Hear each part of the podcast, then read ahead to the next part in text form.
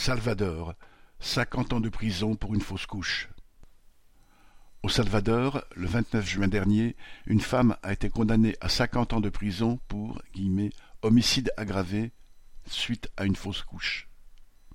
La jeune femme, d'une famille d'agriculteurs pauvres, qui vit dans une maison sans eau ni électricité, avait accouché sans s'en rendre compte dans les latrines de sa maison.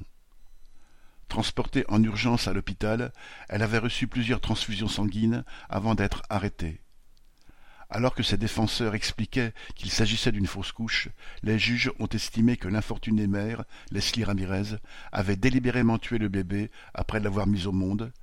La militante féministe dénonce, citation, de purs et simples préjugés de genre. Un appel du jugement entend obtenir la libération de la jeune femme. Déjà en mai dernier, une autre jeune femme salvadorienne avait été condamnée de la même façon à trente ans de prison suite à une fausse couche.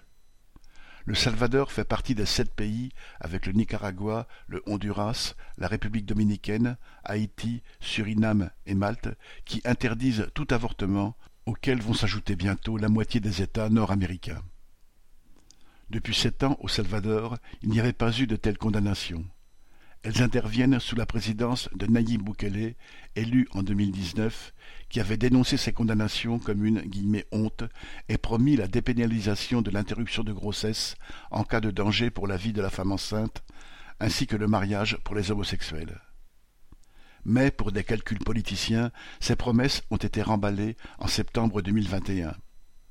Pour calmer la colère des collectifs de femmes, entre décembre et février dernier, le président a fait libérer cinq femmes, elles aussi condamnées à de lourdes peines de prison pour fausse couche.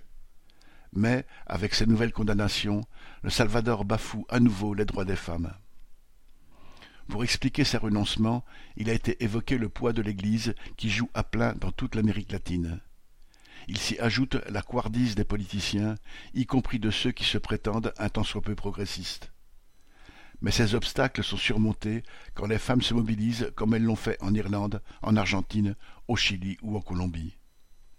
Jacques Fontenoy